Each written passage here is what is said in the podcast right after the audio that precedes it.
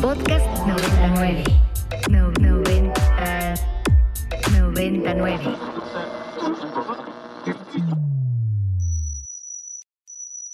Ingresando código de acceso. Verificando permisos. Trazando ruta. Novena dimensión. Acceso temporal. Autorizado. Abriendo portal en 5, 4, 3, 2, 1.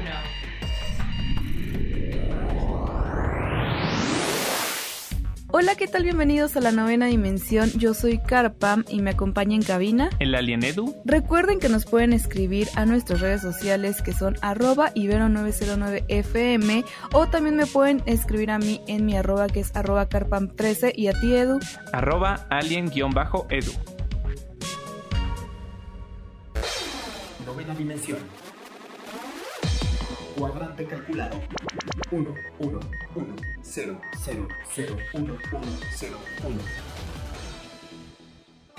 Y como saben, aquí en México el tema de los esports es un tema pues recurrente, es un tema que se ha visto un crecimiento bastante exponencial a lo largo de los últimos dos, tres años. Esto lo podemos agradecer un poco a la pandemia, donde pues todos los torneos se llevaron en línea y pues en ese afán de poder entretenernos un poco, pues digamos que las audiencias crecieron bastante. Y basado en esto, pues déjenme platicarles que eSquare Academy acaba de llegar a México, directamente no a la Ciudad de México, pero sí llegó a Monterrey.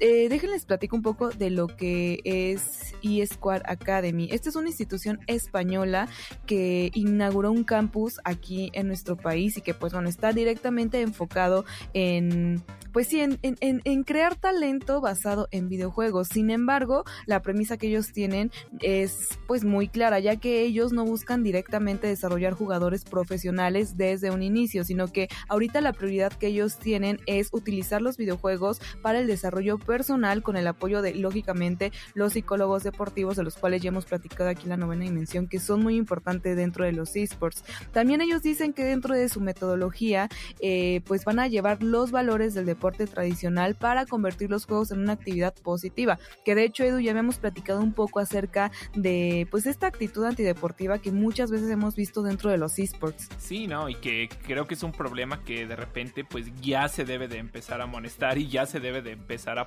soluciones al respecto. Pero pues ya hablando un poquito como de, de esto que de la academia que llega por fin a México, pues me parece increíble, ¿no?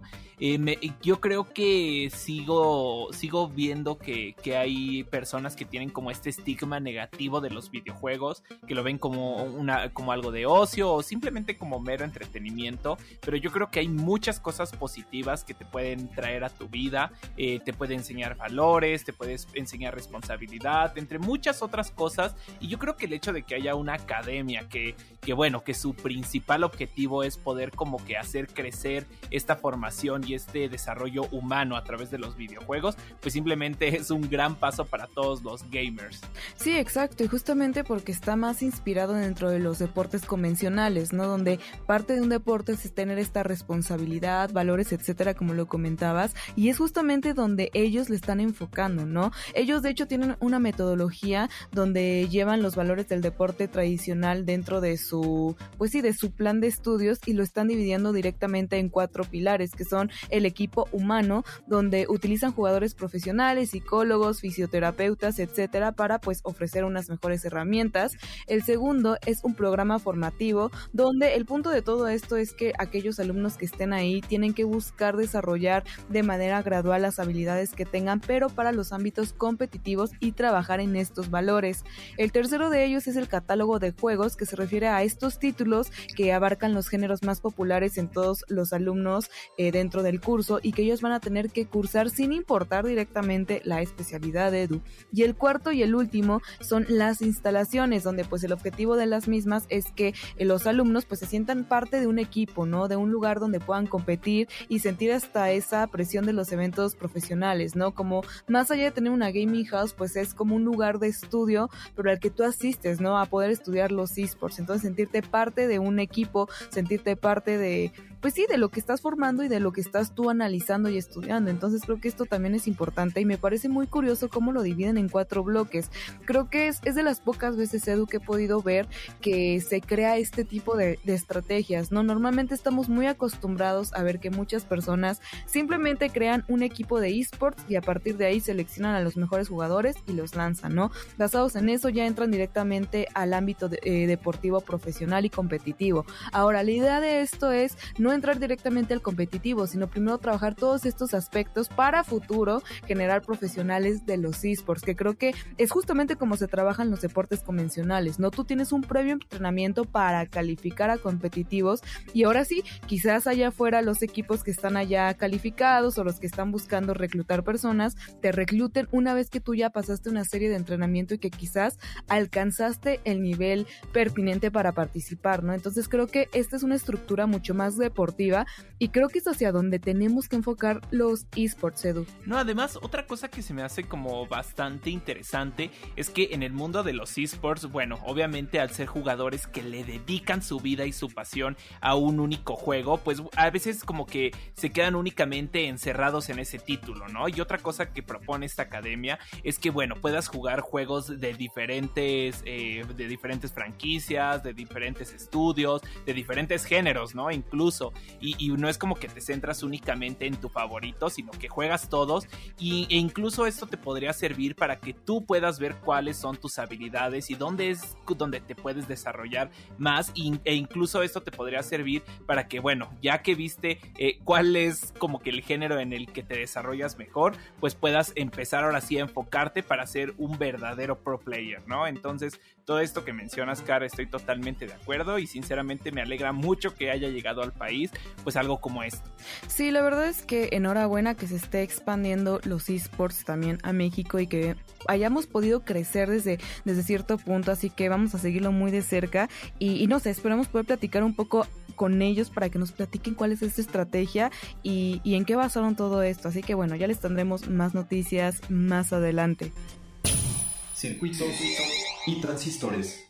Edu, y en materia del espacio y todo lo que hemos platicado aquí en la novena dimensión con respecto a diversas misiones y estudios que está haciendo la NASA, pues el día de hoy vamos a platicar del Artemis 1 que por fin, después de varios meses y de varios fallos, hace su despegue. Y es que bueno, déjenles recuerdo un poco qué fue lo que sucedió porque pues hubo ahí todo un revuelo y unas serie de problemas técnicos. Y es que este vuelo directamente no pudo salvarse de las complicaciones ya que eh, unas horas antes del despegue cuando inició el primero se detectó una fuga intermitente de hidrógeno líquido en la capa central del SLS entonces pues bueno se intentó arreglar no se pudo. Después lo llevaron a, a, la bodega tuvieron que hacer unas, unos ajustes por también ciertos temas de un cable Ethernet que falló. Después las condiciones climatológicas no fueron las mejores Edu pero por fin podemos decir que ya está de viaje y este viaje de Artemis es un viaje con destino a la luna ida y vuelta,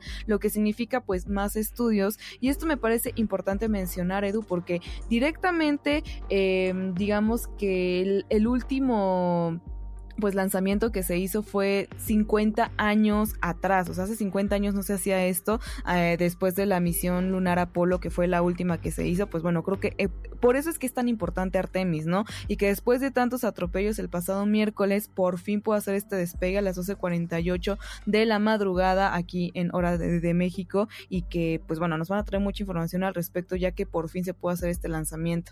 Ay, por fin, Car, ya de verdad que me tenía nervioso como toda esta situación con Artemis, porque bueno, le hemos estado dando seguimiento aquí en novena y de verdad eh, era como triste ver que por más que los ingenieros y los científicos que estaban detrás de este proyecto eh, intentaban e intentaban, pues no se podía llevar en concreto y es que bueno, como tú lo mencionaste, son muchísimos factores los que afectan al momento de lanzar un cohete, ¿no? No es algo tan sencillo y si no aprovechabas como cierta ventana de lanzamiento, pues quizá eh, cuestiones, por ejemplo, met eh, pues no te permitían poder llevar como la misión, ¿no? Y cabe mencionar que, que esta misión eh, quiere, como bien lo dijiste, llevar nuevamente eh, humanos a la luna, cosa que no se había hecho. Y por ahora esta misión que es Artemis 1, o sea, esta primera fase de la misión más bien, más bien, no va a llevar una, una este, tripulación dentro. Entonces, son más bien como pruebas para ir poco a poco llevando a cabo el proyecto. Sí, exacto. Simplemente están probando y yo sé que lo van a lograr muy pronto y que bueno, ya que tenemos por fin este lanzamiento, lo único que nos queda es esperar qué sigue para Artemis 1 y qué es lo que nos puede demostrar y cómo es que puede apoyar a la NASA con estas investigaciones, Edu. Pero bueno, basado en investigaciones y en estos viajes lunares sabemos que el espacio es un lugar muy tranquilo donde uno puede ir a despejar la mente y pues para despejar la mente un poco de música. Esto que vamos a escuchar lleva por nombre Searching for Some Peace of Mind y es de Fizzy.